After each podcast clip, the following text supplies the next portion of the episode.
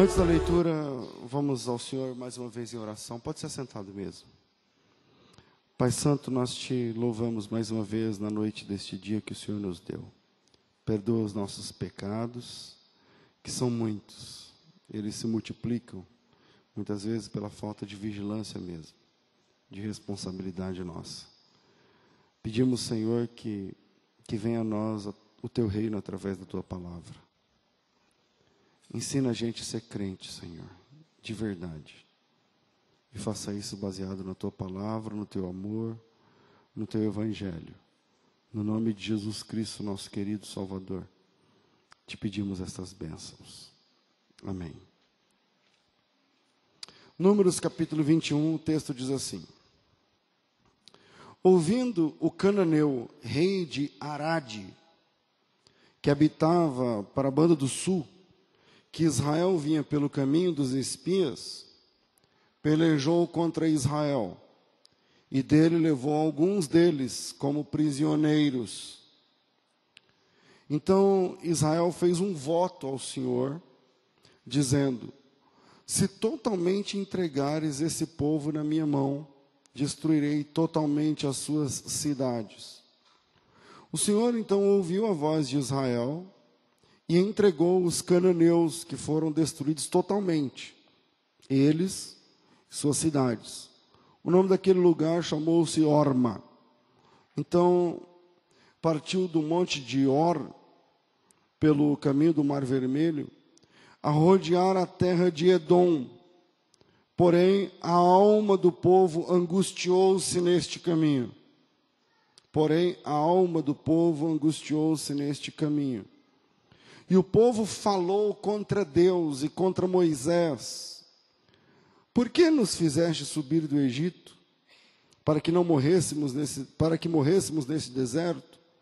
Pois aqui não tem pão nem água há, e a nossa alma tem fastio deste pão tão vil. Então o Senhor mandou entre o povo serpentes ardentes que morderam o povo e morreu muito povo de Israel.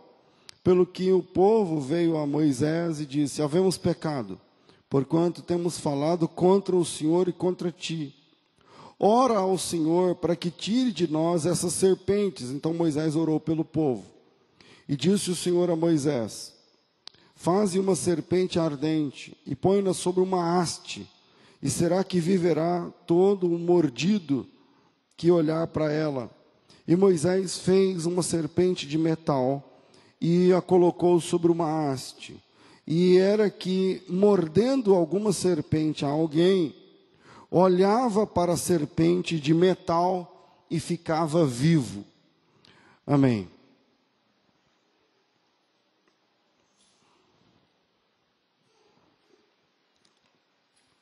A libertação é uma bênção mas nem todos estão prontos para lidar com a liberdade.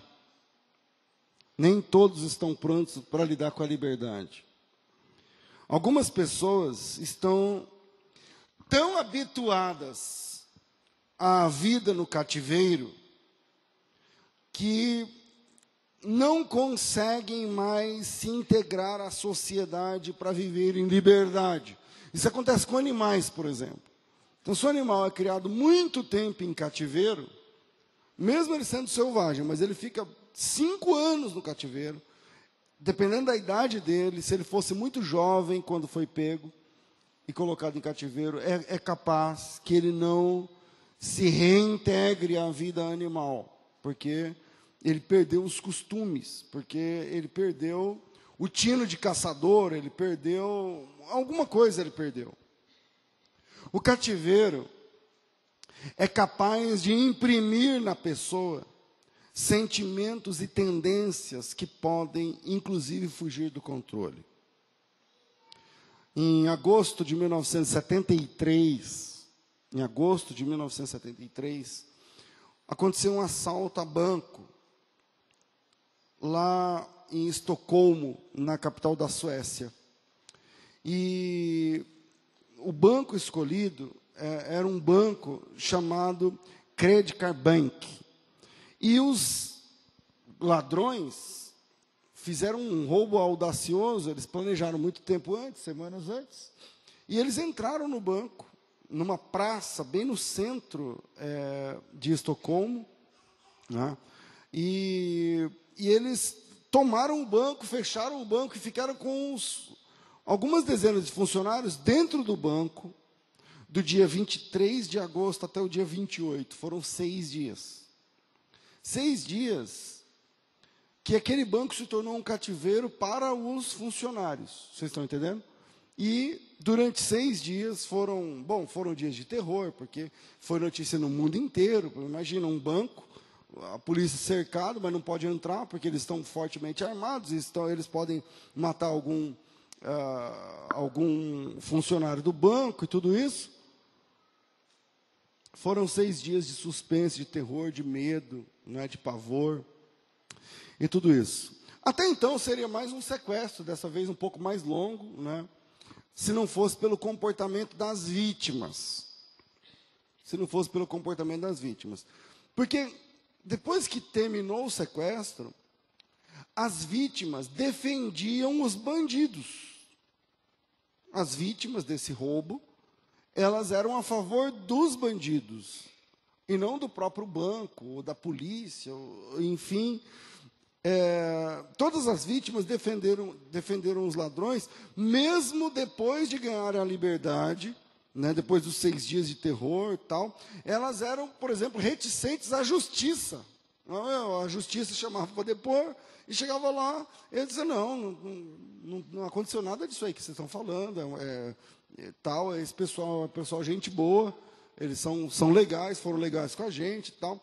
Por conta disso, um psicólogo chamado Nils Bejerot, lá da, da Suécia, cunhou um termo que até hoje é conhecido. Começou em 73, nesse assalto. E esse termo, dentro da, da psicologia, é conhecido como Síndrome de Estocolmo. O que, que é a Síndrome de Estocolmo? É quando a vítima se afeiçoa ao ofensor. Quando a vítima se aproxima, ela, ela, ela gosta, de alguma forma, do daquele que do ladrão, por exemplo. Isso acontece, por exemplo, quando é, aqui no Brasil, na década de 90, um ladrão boa pinta, bonitão, chamado Leonardo Pareja. Eu não sei quem lembra desse menino. Alguém lembra? alguns lembram, e ele fazia, as mulheres ficavam apaixonadas por ele, ele roubava o pessoal, roubava o pessoal, e era uma fuga pelo Brasil inteiro, tal, até que ele morreu, parece-me que enforcado numa cadeia, não sei aonde. É, e, e o nome científico para esse tipo de comportamento, por causa desse roubo, é síndrome de Estocolmo. Bom, isso acontece porque a vítima ela se perde nos sentimentos. Eu vou tentar explicar. Por exemplo, especialmente quando a vítima percebe que a sua morte é certa. Então, por exemplo, ela, às vezes o pavor, né, o cara está armado e tem dois ou três bandidos e um quer matar e quer matar o tempo todo, quer matar o tempo todo, tal. E é, a, um dos bandidos lá ou mais, eles eles concedem pequenos favores, né? deixa ela tomar água, deixa ela tomar um remédio. Não, senta aqui, acalma seu filho, ou coisa parecida. E aí, como a vítima achava 100% que ela ia morrer, aquele pequeno favor vira um grande negócio.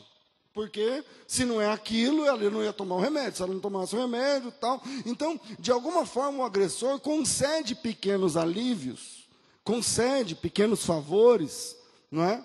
Isso faz com que a, a pessoa acabe se afeiçoando ao agressor, gostando da pessoa. Diz, não, esse cara é gente boa, porque o outro queria me matar, mas se não fosse ele. só que o ladrão, é, o outro é bandido também. Só que na cabeça da pessoa, e se embaralha a psicologia da pessoa, e ela acaba desenvolvendo esse negócio que eu estou chamando aqui de síndrome de Estocolmo. Bom, tempos atrás, eu acho que no outro prédio, eu citei a história de uma moça chamada Natasha Kempsch. Eu não sei quem vai lembrar, eu indiquei um livro, de vez em quando eu indico livro. Eu sei que ninguém compra, né? mas pelo menos eu indico.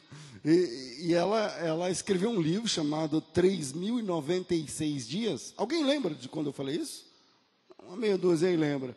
Ela escreveu um livro chamado 3.096 Dias.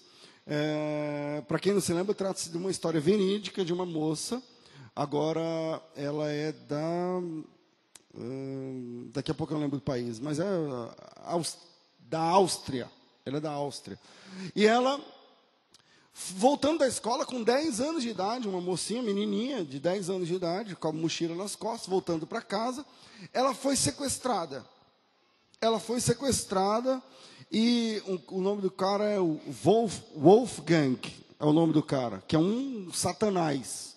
E esse cara sequestrou essa menina com 10 anos e a estuprou e tal, e ela foi mantida em cárcere privado durante 3.096 dias. Isso dá um pouco mais de oito anos.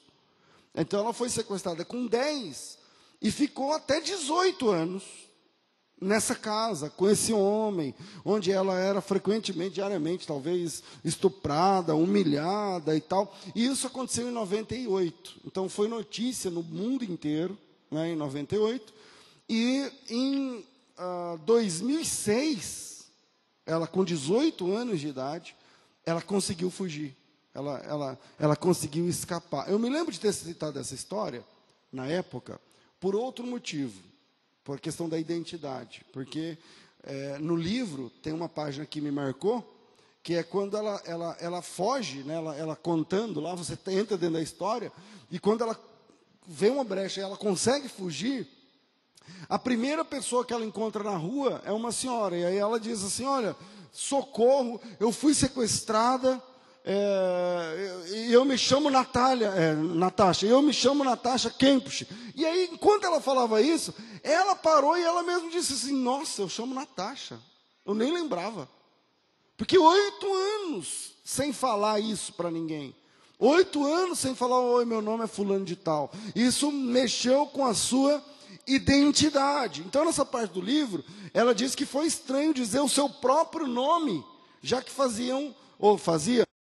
Se ela não falar o seu próprio nome para alguém, então, isso foi pontual na época. Eu li que eu disse, nossa, meu nome é Natasha, eu tenho um nome, minha mãe colocou esse nome, eu tenho mãe, eu tenho. E a ideia é a seguinte: eu tenho mãe, eu tenho pai, eu tenho casa, eu sou uma pessoa jogada então, é, eu lembro de ter contado essa historinha para vocês, né, resumindo o livro grande, bom aí para uma leitura e tal, vale a pena comprar, tem em português, não é tão caro, custa 30 reais. Mas é o seguinte, eu não contei para vocês a repercussão desse livro, porque na Áustria, da onde ela é, algumas pessoas julgam essa moça. Hoje ela deve ter em 2006, ela tinha 18. Então ela tem 20, 30 anos. É, e algumas pessoas julgam essa moça, lá na Áustria, dizendo o seguinte: essa história não é 100% verdadeira. Essa menina tinha algum rolo com esse cara. Veja, ela tinha 10 anos de idade. 10 anos de idade. E por que, que as pessoas falam isso? Bom, as pessoas falam isso porque é, na história que ela conta, por exemplo, ele, ele é levado ao supermercado de vez em quando. Então, que ela fugia? Porque ela não gritava. Ele levou ela no parque. Aliás, ele já levou ela numa viagem para esquiar. Vamos esquiar, porque ele era um louco, um sádico. Então, ele, ele contava que ele queria casar com ela. Quando ela atingisse uma idade, ele era um velho, ele ia casar com ela. Só que o pessoal esquece que a prisão é psicológica. Um menino de 10 anos de idade. Ele imprimiu nela a ideia de que é impossível fugir. Então, ela é incapaz, assim como um cavalo. Se você amarrar ele nesse negócio aqui ele perceber que ele está amarrado, ele não escapa, porque, a, porque psicologicamente ele está preso. Mas se ele quiser, ele vai embora e arrasta isso aí e nem sente o peso. Essa menina também ela estava presa psicologicamente. Porque ele falava que se alguém um dia fosse ajudar, ele ia esfaquear a pessoa, cortar em pedaço, ela ia ver aquilo tudo tal. E isso mexeu com essa menina. E eu até acho que ela desenvolveu um pouco dessa síndrome de se afeiçoar ao seu ofensor, porque, por exemplo, depois que ele morreu, porque ele, assim que ele foi descoberto, ele se jogou na frente de um trem. Então ele não foi julgado, ele morreu, ele se suicidou. Então, é, depois da morte, ela foi morar na casa dele. A, a, a, A justiça deu a casa para ela. Então, já que ele não tem ninguém, tal, a casa fica para você. Você vende, faz o dinheiro, tal, usa, tal. E ela ficou com a casa e com o carro e ela não, e ela andava no carro dele até tempo atrás, eu não sei hoje, não é? No carro que era dele, morava na casa que é onde ela foi estuprada a vida toda, tal. Então, parece que tem uma pitada dessa síndrome aí nessa história toda, mas eles não entendem que casos é, assim de síndrome de Estocolmo, a prisão é mental e não exatamente física. Certo? Mas voltemos para a Bíblia, o texto que nós lemos aqui em, em Números 21. Vamos nos concentrar agora em outra história de escravidão. O povo de Israel foi escravo 400 anos. 400 anos, é muito tempo.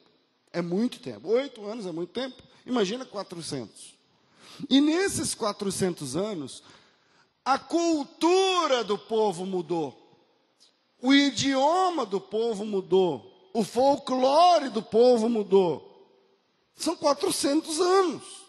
E Israel chega no Egito como uma família, um clã, não uma, uma nação. Quando Israel chega no Egito, tem 75 pessoas. Bem menos do que tem aqui agora. E esse pessoal se multiplica no cativeiro, se multiplica na escravidão. Então, o texto que nós lemos fala da, do pós é, do pós-libertação. Então, Israel é liberto. Não vou entrar nesse assunto aqui porque não, não é o, a gente não vai ter tempo. Israel é liberto com mão forte e tal. E agora ele está no, no deserto. E ele vai caminhar no deserto por quantos anos? Hã? 40. 40 anos caminhando no deserto. 40 anos também é tempo para chuchu. É muito tempo, 40 anos. Imagina, nós estamos em 2017, terminar alguma coisa em 2057. Em 2057 os carros estão voando, meu irmão. Não é verdade? Então, é muito tempo essa peregrinação. E nesse tempo foram muitas lutas, muitos livramentos, é verdade, muitos milagres, muitos sinais, é verdade, mas muitas batalhas, muita sede, muita fome, muita guerra, muita encrenca. Mas do ponto de vista nosso, quando a gente lê, igual agora, Deus, a gente leu aqui o capítulo 21, os três primeiros versículos começam com Deus dando vitória a Israel contra os cananeus. Israel acabou com os cananeus, extirpou todos os cananeus, nesse capítulo aí, nesses três versículos. É acho que no final do versículo 3, o Senhor ouviu a voz de Israel, entregou os cananeus que foram destruídos totalmente eles, suas cidades e tal, não sei o que, o nome desse lugar é tal. Ou seja, é uma vitória, não é verdade? Nós estamos diante de uma vitória de Israel. Mas do ponto de vista de quem está lá dentro, a opinião pode ser um pouco diferente. A opinião pode ser um pouco diferente. Assim como na síndrome de Estocolmo, para quem está lá dentro a opinião é meio diferente, aqui também. É, nós estamos lendo uma vitória. Israel venceu os cananeus. Todos os cananeus morreram. Isso é o versículo 3. Mas no versículo 4, a Bíblia diz que eles partiram dessa vitória no caminho do Mar Vermelho, quer dizer, continuaram para rodear a terra de Edom, onde hoje ali é a Jordânia, tá certo? A terra de Edom. E a alma do povo se angustiou no caminho. Peraí, eles acabaram de ganhar ou perder? Hã? Ganhar, eles venceram. Acabou a vitória, o povo está angustiado, não consegue caminhar. Então, a respeito disso, eu queria deixar três pontos para a gente pensar. Primeiro, cuidado com vitórias impessoais. Cuidado com vitórias impessoais. É legal, é gostoso para nós lermos na Bíblia e vermos que Deus protegeu Israel, porque a gente a gente se converte automaticamente na outra semana a gente começa a gostar de Israel de graça, é ou não é? Do nada você começa a gostar de Israel. Até quem não é crente, Israel é só mais um país lá no meio do Oriente Médio, pau quebra, não sei o que lá. Aí você fica crente. Pronto, aí Israel para você, tem igreja que põe uma bandeira de Israel e não sei o que, o negócio é Israel. E aí, para gente que ama Israel e tal, e aí lê na Bíblia que Israel venceu mais uma, é legal. É, é gostoso que Deus protegeu Israel. Então, significa muito para nós ver que Deus deu vitória aos seus filhos em batalhas importantes, porque essa é a nossa visão. Os filhos de Deus são Israel. Os filhos de quem é o filho de Deus? É Israel. Então Israel ganhou, parece que é Deus dando vitória para os seus, seus filhos, e a gente frequentemente nos colocamos no lugar de Israel, porque a igreja é Israel de Deus, não sei das quantas, tal. É, é por aí que a gente caminha. Mas eu quero chamar a sua atenção para um detalhe. Não existe vitória militar sem perdas. Não existe vitória militar. Eu estou falando militar. Briga.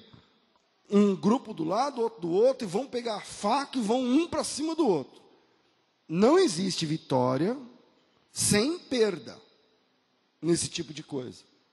Eu não estou falando de vitória no mercado financeiro. No, não, pode ser que aí é sem perda, mas dois times vão se degladiar com a faca, com a, com a espada. É impossível que um time ganhe do outro sem um morto, sem perder um. É praticamente impossível. Por exemplo, o texto que nós estamos lendo, quem ganha é Israel, mas começa perdendo. No versículo 1 a Bíblia diz que o povo foi lá e pegou de Israel um monte e transformou em prisioneiro. Transformou em prisioneiro. Então, eu quero chamar a sua atenção para um detalhe. Nas vitórias também tem perdas. Nas vitórias também tem perdas. Israel venceu, aleluia, que bom.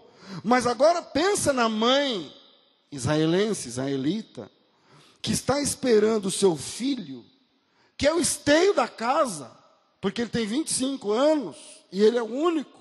O ré, tem lá duas meninas, mas menina naquele tempo mulher não trabalhava fora. Então o esteio da casa, o ganha-pão é esse menino. E aí a mãe está esperando esse menino chegar Chega todo mundo cantando a vitória, cantando a vitória, aleluia, Deus é na nossa vida, não sei o que ela das quantas. Ela diz assim: cadê o Samuel? Que seja Samuel o nome? Então, Samuel faleceu. Mas Deus deu vitória para gente, aleluia e tal, não sei o que ela quer dizer. Ela perdeu, ela perdeu. Justamente esse rapaz está entre os poucos mortos dessa batalha vitoriosa. A batalha foi vitoriosa. Então a batalha foi vitoriosa, mas para essa mulher a palavra é derrota. A palavra que, que define essa, essa batalha, qual que é? é? Derrota, eu perdi. Porque eu perdi meu filho. Porque eu perdi meu filho, ela perdeu. Pense na esposa que está esperando o marido, que não vai voltar. Pense no filho de seis anos, que deu um beijo no pai de manhã e não vai mais ver o pai. O pai ficou lá no, no, na vala, na vala comum, enterrado, e o filho não vai nem ver o corpo. Então, esse pessoal perdeu, porque alguém que eles amam não vai voltar para casa. Para esses, mesmo em meia vitória, eles perderam. Então, é uma vitória com gosto de derrota. E é o primeiro ponto. Cuidado com vitórias impessoais. Impessoais. Pastor, não entendi. Do que, que o senhor está falando? Vitórias apenas institucionais. A instituição venceu. O Israel venceu. São vitórias muito frias, que não resolvem no âmbito pessoal. Por quê? Enquanto a instituição ganha, muitos seguem chorando. Essa é a verdade. Então vai lá, é, Campinas contra não sei o que, Campinas ganha, mas naquele dia sua mãe morreu. Então para você, que gosto tem essa vitória? Nenhum. Porque você perdeu. Dentre os mais que vencedores, você é um perdedor. Dentre os que bradam de glória a Deus e aleluia, e Davi feriu, é, Saul milhares, Davi dez milhares, aquele texto lá de, salvo engano, 1 Samuel 18, 7.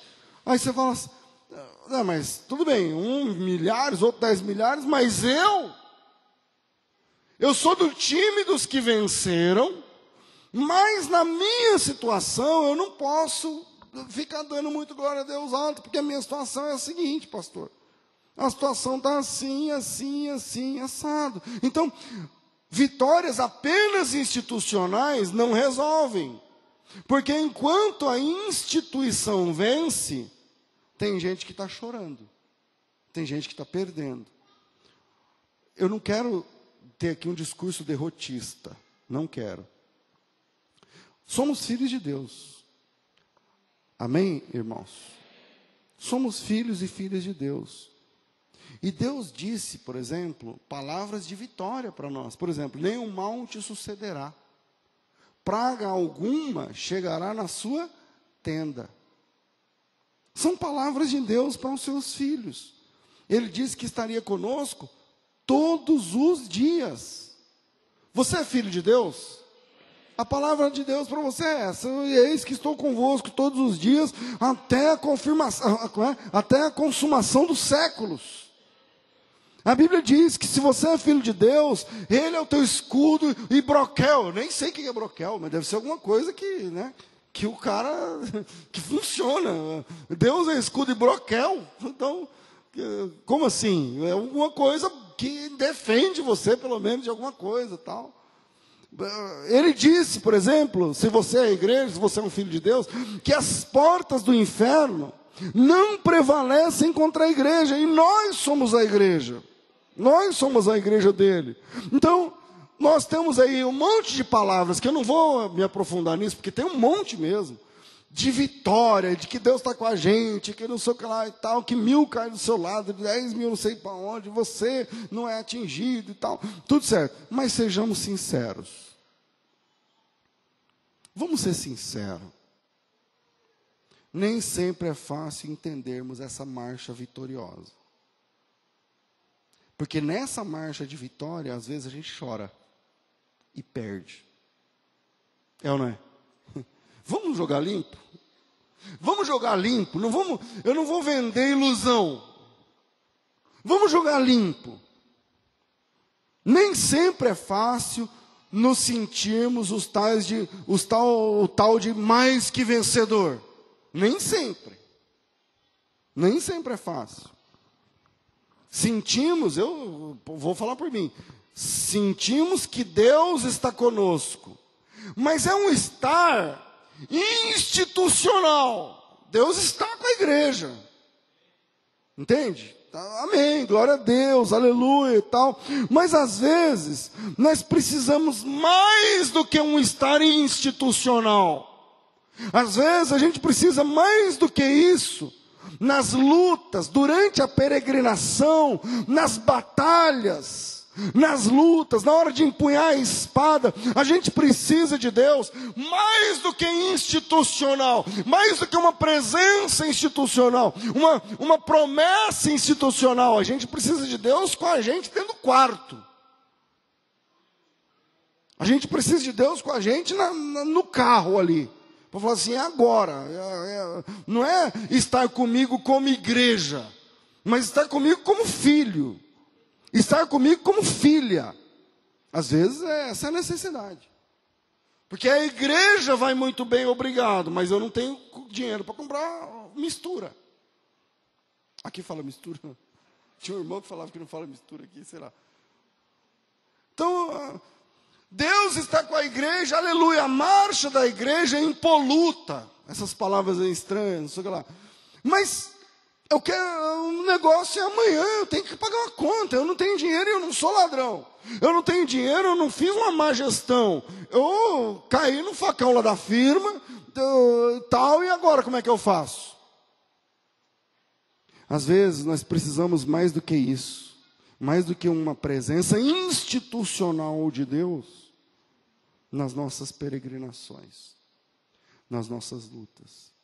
E nesse primeiro ponto, estamos sendo ensinados a tomar cuidado com vitórias institucionais. Vitórias que são da instituição. Vitória, Deus está conosco no, no, no geral. Deus está com Campinas, Deus está com a igreja, com a denominação X, Y ou Z. Mas lá dentro da denominação X ou Y ou Z, Tem um filhinho de Deus que está clamando por socorro e o socorro não vem. Então, nesse primeiro ponto, eu estou tentando provocar você a tomar cuidado com vitórias institucionais, mas que não dizem muita coisa do âmbito pessoal. Senão a gente corre um risco de perdermos a alma no meio das batalhas. No meio, se você se sente vitorioso porque a, a vitória é institucional uh, e você acha que então Deus está com você para o que der e vier, e você tem todo um lugar onde você pisar planta do teu pé, não sei o que lá, aí você vai se frustrar na semana que vem. Você vai se frustrar semana que vem. Corremos o risco de levantar as mãos meramente para fazer número. Corremos o risco de levantarmos a voz em alto som, mas dentro de nós estamos com medo, porque as vitórias não são exatamente nossas, não são exatamente pessoais. Eu sei que Jesus cura, mas Ele não curou a mim. Eu sei que Ele abençoa, mas Ele não abençoa a mim nesse caso, num caso X ou Y. Então, o primeiro ponto, cuidado com vitórias impessoais impessoais. Busque até encontrar qual é a relação entre aquela vitória institucional e você. Essa é a chave. Pastor, o senhor está falando tudo. É verdade. Deus está com a igreja, mas comigo. Eu sou a igreja, mas lá em casa. A coisa está difícil. A coisa está. Só Deus para ter misericórdia e tal. Então, o que, que eu faço? busque encontrar qual é a relação entre essa vitória que você reconhece institucional e você. Você vai conseguir. Você pode conseguir. E achar esse fio da meada, você vai conseguir, porque Deus está cuidando, inclusive, de você até nas vitórias institucionais. Deus está cuidando de você, Deus está cuidando da sua alma, até mesmo nas derrotas pessoais. Deus está zelando para que você cresça, para que você aprenda. Deus está no controle sempre. Não podemos abrir mão disso. Segundo, cuidado com o fastio espiritual. O que, que é fastio? É enjoa, quando a pessoa está enjoada, enfastiada. Cuidado com fastio espiritual. O texto é o versículo 4. Depois de uma vitória militar, a Bíblia diz que o povo tinha que marchar. E essa marcha foi paralisada, porque o povo, versículo 4, o povo angustiou-se pelo caminho, não é? Porém, a alma do povo angustiou-se pelo caminho. Vamos lá. A vitória aconteceu. Deus disse: agora podem marchar. Vocês já venceram, pode seguir caminho. Sigam em frente. E a Bíblia diz que na hora de seguir em frente, o povo estava angustiado, cansado, cansado dessa batalha, talvez, ou, ou do histórico todo, né? Tantas batalhas, uma atrás da outra e tal. Mas a verdade é, e eu estou em oração aqui pedindo para que o Espírito Santo traduza essas palavras de um jeito que, que tem a ver com você. Que a verdade é que muitos deixam de caminhar por, por, porque se cansaram, porque, porque estão cansados, porque se angustiaram no caminho. O caminho é de vitória, Deus é o guia, Deus disse vai, Deus acabou de dar uma vitória, mas na hora de caminhar, o pessoal falou assim: ah, a gente está cansado. A gente, eu não consigo mais. Veja, mesmo em vitória. Veja, mesmo para crentes que andam na verdade. Deixa eu tentar explicar isso. Deus está com a gente, a verdade está conosco, a palavra de Deus está aqui, o documento está aqui. As provas, desde científicas, morais, espirituais, escriturísticas, tudo a seu favor. Mas tem gente que cansa, tem gente que para, Tem gente que se angustia no caminho. A mesma coisa, sempre a mesma coisa, sem, enjoa. E eu estou tentando fazer o, o caminho contrário. Eu sou um crente da igreja, assim, de novo, mesmo culto. De novo, mesmo pastor. Os mesmos hinos. Aí você fala assim, eu estou nessa há quantos anos? Dez? Cinco? Aí chega uma hora que você fala assim, meu, tá, eu enjoei já. Eu enjoei. É o mesmo endereço, é o mesmo pessoal. E tem uns caras que dá trabalho, é os mesmos caras que dão trabalho. Os que trabalham são os mesmos, os que ajudam são os mesmos, os que falam mal são os mesmos. O pastor é o mesmo. O pastor fica repetindo história lá no púlpito, em vez de ficar pregando, ele fica contando história no começo. Eu estou cansado. Eu estou cansado. Eu não vou mais, não, não vou no culto, não. Tem gente que não está aqui agora por causa disso.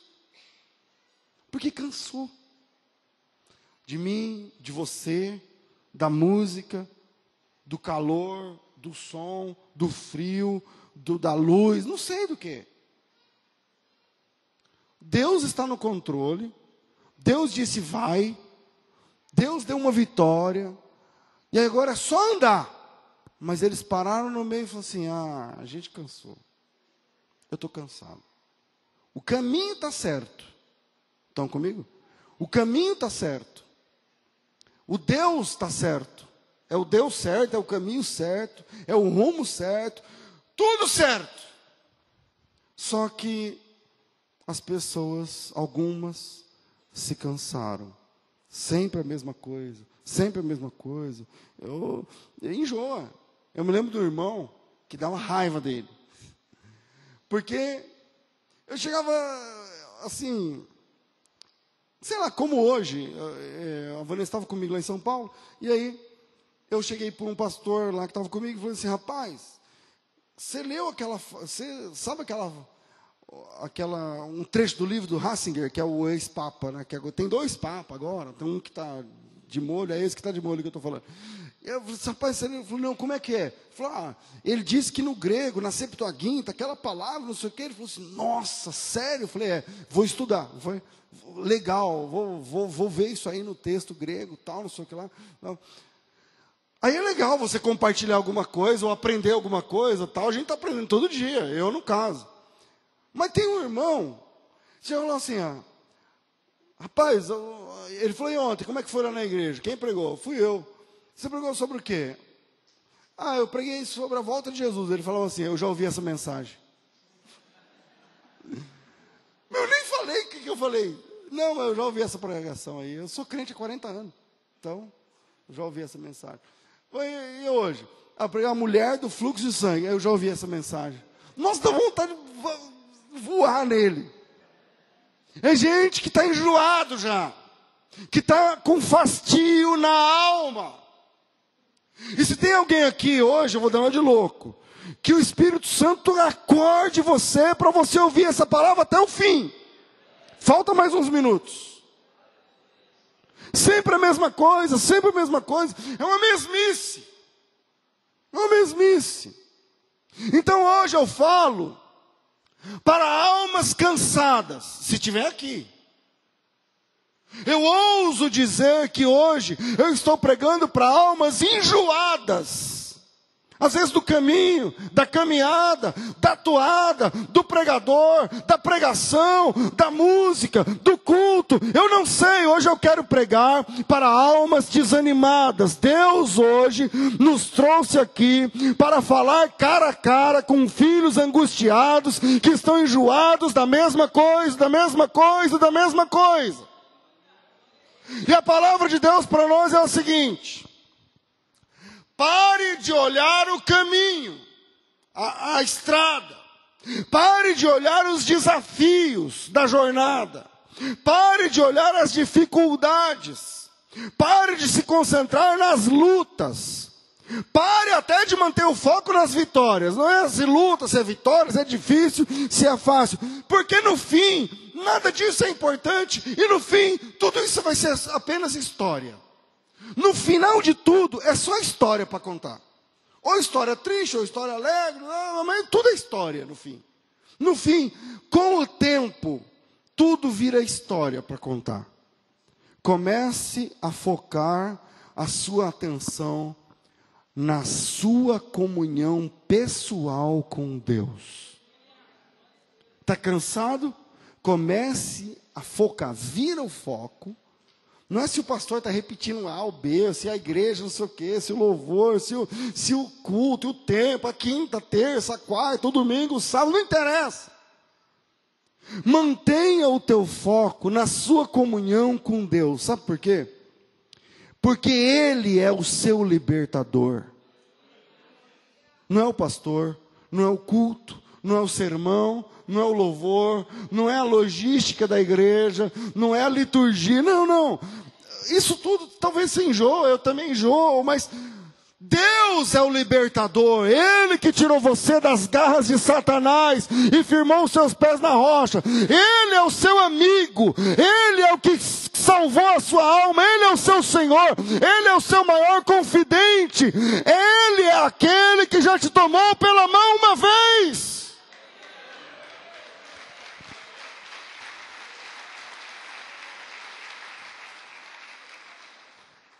Ele, Ele, o que deve ser obedecido, o que deve ser louvado, o que deve ser exaltado. E quando o foco é nele, se o culto está repetindo, se o louvor está no seu, não interessa. A ele toda honra, toda glória, todo louvor, porque a voz que eu ouço é a dele, a mão que me tirou do charco de lodo é a dele. Ele é aquele que falou e você já conhece a voz dele, você sabe quem é ele. Está cansado? Está enjoado? Então, muda o seu foco. Para de olhar para mim. Para de olhar para minha esposa, para minha família. Para de olhar para Cris. Para de olhar para o diácono da igreja. Para de olhar para o presbítero. Para de encher o saco. E olha para Deus. Porque é Ele que fala aqui. A voz é a dele, a voz dele você conhece a voz. A voz dele você conhece, você já sabe a voz.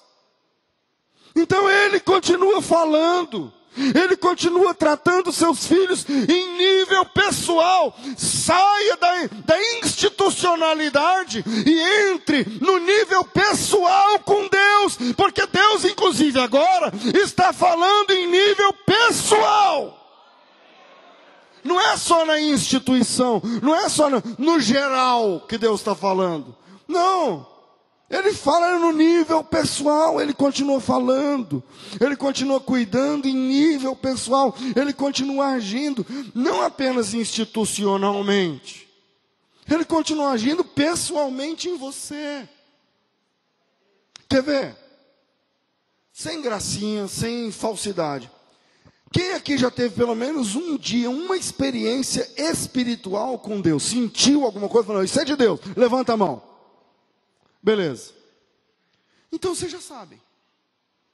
É aquilo lá que você sentiu. É aquilo lá que aconteceu. Não interessa o que foi se a sua orelha arrepiou, sua barriga, a espinha, que é a nuca, se você deu uma dor assim por dentro, porque né, tem o, o, coração queima, que é o testemunho dos, dos discípulos em Emaús, não, não queimou teu coração quando ele estava falando? Quando ele abriu as escrituras, o teu coração não, tal, o, isso pode continuar acontecendo, meu irmão. Isso pode continuar acontecendo, aliás, deve. Pastor, o que, que eu faço? Para de olhar para outras coisas. Dobra o joelho, Senhor. Eu vim aqui para ouvir a tua voz. Quem o Senhor vai usar, não importa. Mas eu vou estar atento para discernir quando é a tua voz, quando é o Senhor falando, quando é o teu falar. E quando o Senhor falar, eu vou saber, eu vou sentir. Porque ele continua falando, não apenas institucionalmente. Por que é que tem no mesmo culto.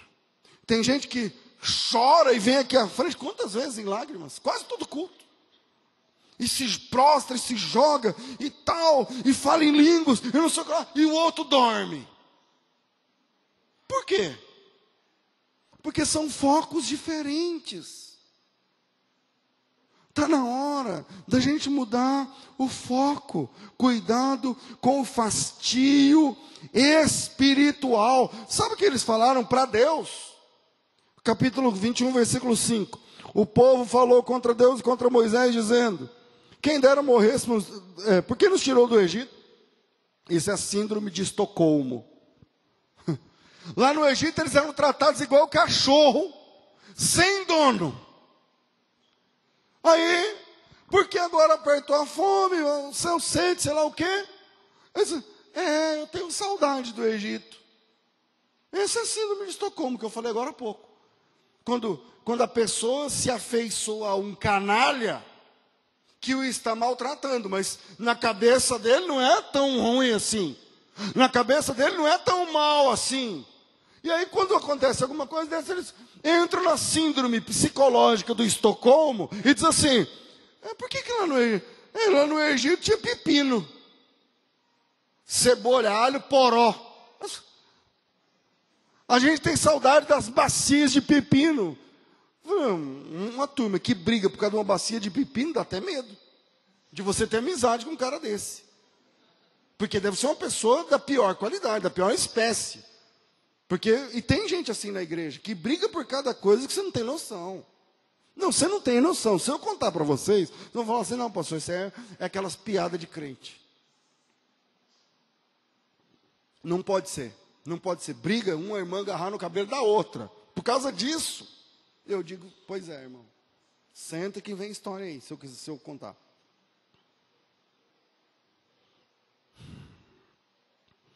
E aí eles viram para Deus e diz assim: Por que, que o Senhor nos tirou do Egito?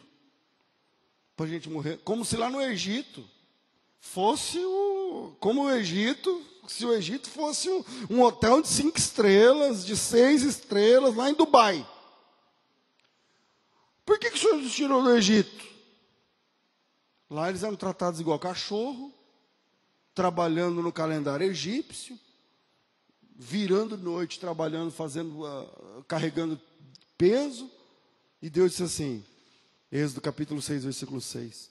Eu vou tirar vocês de debaixo das cargas dos egípcios. Êxodo 6, 6. Diz o Senhor, eu, vou, eu vos tirarei de debaixo das cargas dos egípcios. Pensa no judeu o peso assim, e o judeu lá embaixo, ah, carregando o peso, carregando o peso. Aí chega Deus e diz assim: Eu vou tirar você de debaixo da carga do Egito. Outra promessa. Eu vou tirar você, eu vou livrar vocês da servidão. Vocês não vão mais parar de trabalhar apenas como escravos. Vocês não serão mais escravos. Vou mudar o status de vida de vocês. E eu vou fazer isso com braço estendido e com grande juízo. Não é um acordo internacional. Não é um documento que vai ser assinado, não. Vai cair praga no Egito, vai fogo descer do céu, e um, tudo, e, vai, e, e o faraó vai ter que libertar vocês. É com braço estendido e grande juízo que isso vai acontecer. E depois, por último, acho que esse já é o versículo 7. Eu vos tomarei por meu povo, e eu serei vosso Deus. Esse texto é o texto áureo da Páscoa. Todo judeu lê esse texto na Páscoa. Porque são as quatro bênçãos que Deus prometeu na Páscoa. E para cada bênção dessas, o judeu toma um cálice de vinho. Celebrando tudo isso que aconteceu na Páscoa. Aí agora, os caras estão lá no deserto viajando. Acabaram de ganhar uma guerra. Eles acabaram de ganhar uma guerra. É para caminhar. A gente está cansado. A gente está enjoado. É a mesma coisa, a mesma coisa, caminhar, caminhar, caminhar, a gente está cansado. E tem mais. Por que, que o Senhor tirou a gente do Egito? Como se o Egito fosse. Por que, que o Senhor tirou a gente do Egito? Para morrer aqui nesse deserto. E tem mais. Isso é um pecado. Agora, isso agora é um pecado, e de verdade eu tenho temor na minha alma de repetir isso. A minha alma, eu tenho temor para falar isso. A minha alma tem fastio desse pão tão vil. O pão é o maná. Eles estão dizendo o seguinte: a gente está enjoado de maná já. O maná é, é um pão vil. Eu, eu, ah, eu estou enjoado disso aí. O negócio é carne, picanha, cebola. A gente está enjoado disso aí. Deus está guiando, Deus está falando, Deus está fazendo, Deus está dando vitória, mas as pessoas achavam que não era com elas pessoalmente. Por isso enjoaram do maná. Tem crente que enjoa da fé. Que enjoa. A nossa alma está enfastiada. Tem a palavra ali é nojo, a palavra ali é fastio, a palavra ali é vamos lá outro.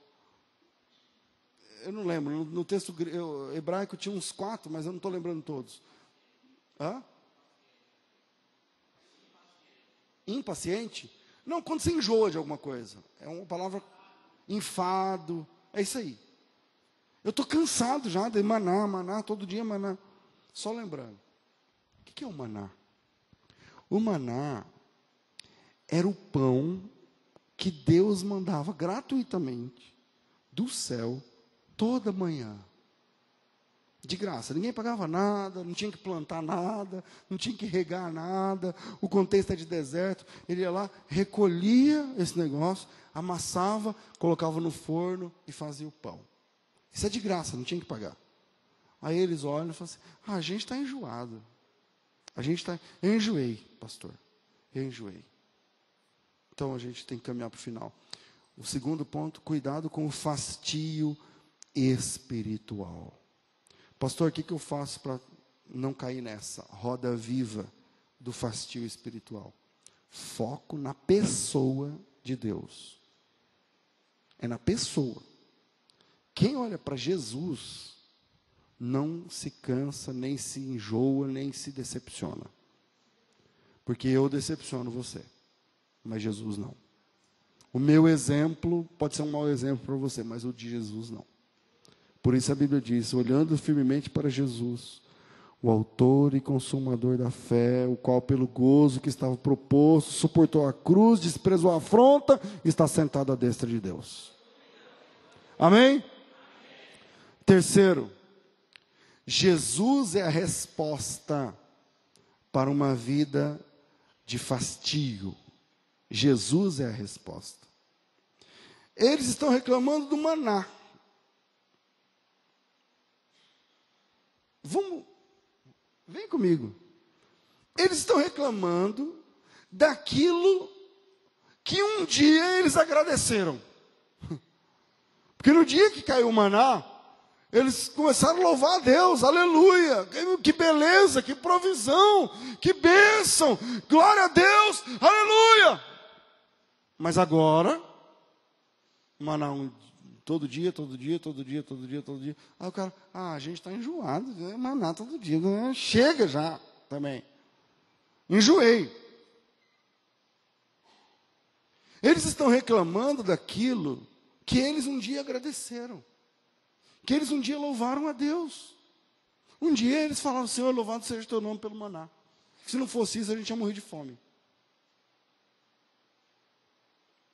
Qual foi a resposta de Deus diante do fastio espiritual deles? Certo, Deus mandou serpentes.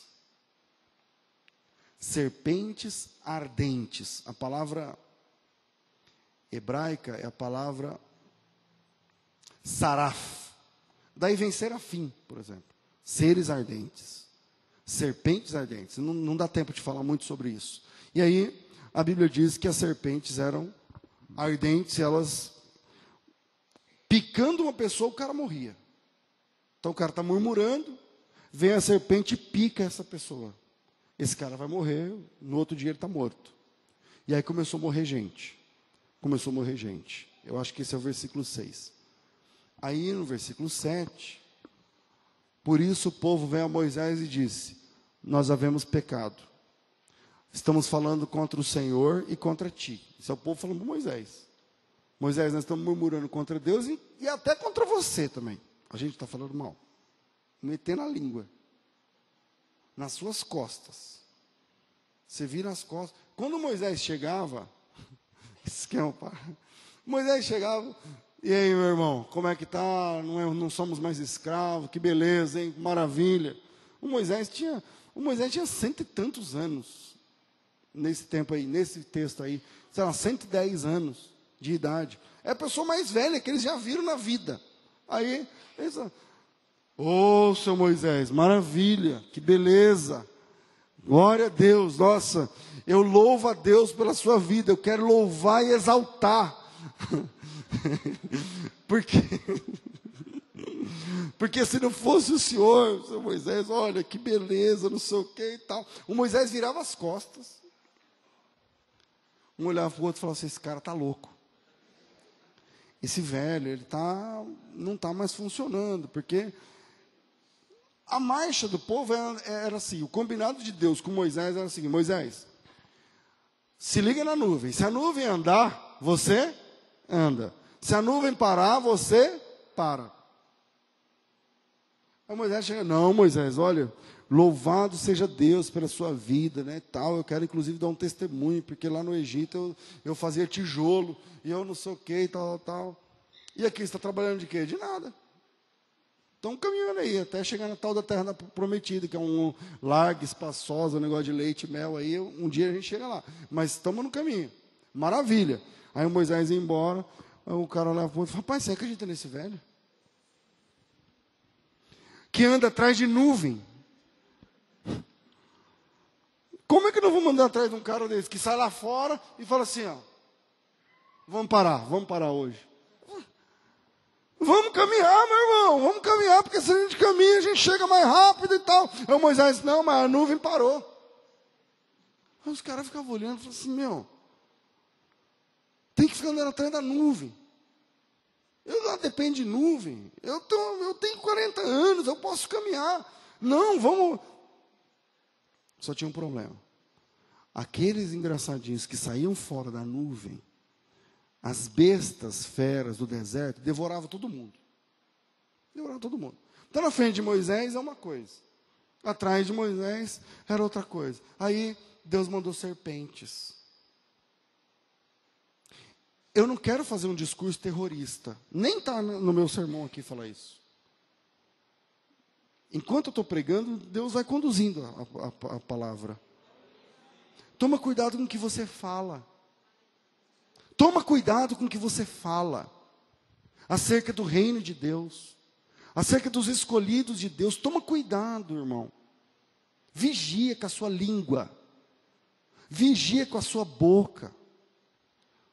A sua boca foi feita para glorificar a Deus, não para encher o saco. E aí, o, qual foi a resposta de Deus? Serpentes. Estão tá picando, tá, a turma está enferma, enfermidade, morte, o pau está quebrando.